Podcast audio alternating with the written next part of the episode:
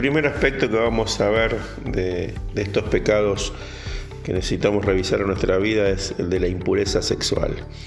Eh, claramente a la luz de la palabra encontramos que el creador de, la vida sexual, del sexo, es Dios. Dios creó al hombre y a la mujer y los unió en una sola carne.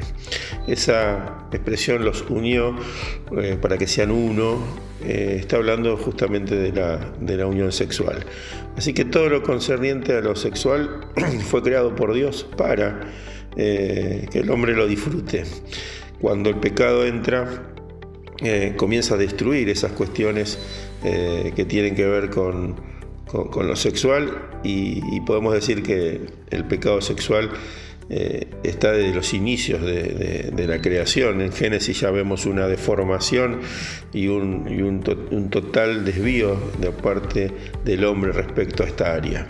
Pero necesitamos volver a poner luz porque en este tiempo el avance de las tecnologías, el avance del mundo virtual, ha amplificado las formas en las que uno eh, puede cometer eh, o estar en impureza sexual. Así que vamos a analizar algunos versículos respecto a, nuestro funcionamiento, en, nuestro cuerpo, cómo debemos cuidar nuestro cuerpo, eh, cómo debemos cuidar nuestra mente.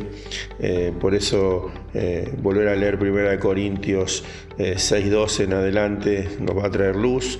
Eh, leer también Gálatas 5 en adelante nos va a traer un poco de luz respecto a este tema.